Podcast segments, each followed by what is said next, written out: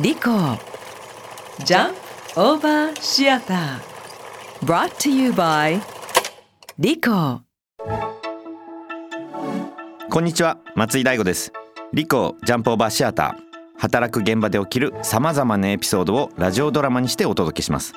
今回は歯医者さん歯科助手のアルバイトを始めた大学生のエピソードです。あれは私が大学4年生の時でした。就職活動をしながら普通の会社員になることに疑問を感じ、バイトを続けていたら正社員になる道が用意されている町の歯医者さんで歯科助手を始めることにしたのです。今日は初日だから器具の使い方と器具の洗浄も教えようかなまずはゴム手袋しようか歯科助手ってあれもやるんですか？あれ？先生がなんちゃらって言ったらその通りの器具を渡すとか。あやるね。やるんだ。あとあれもやるよ。バキューム。唾液を吸い取るやつですよね。私にできるかな？一つコツを教えてあげよっか。お願いします。患者さんを人だと思わないこと。人形か何かだと思って心を無にしてやりなさい君ちょっと手伝ってくれる？はい。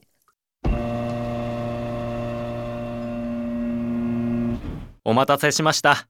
治療を始めますね。お願いします。あの先生、私は何をしたら？バキュームをやってくれればいいから。私今日初めてなんですけど。めて？大丈夫ですよ。体を倒してください。唾液が溜まっているところにバキュームを差し込むだけだから。簡単でしょ？先生は私がバキュームを入れやすいようドリルを口から出してどうぞと促してくれました。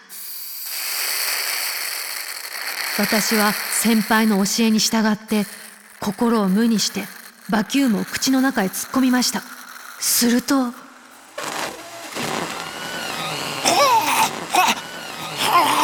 めて止めて。私はあろうことか患者さんの喉チンコを吸引してしまうという大失態を晒してしまったのです。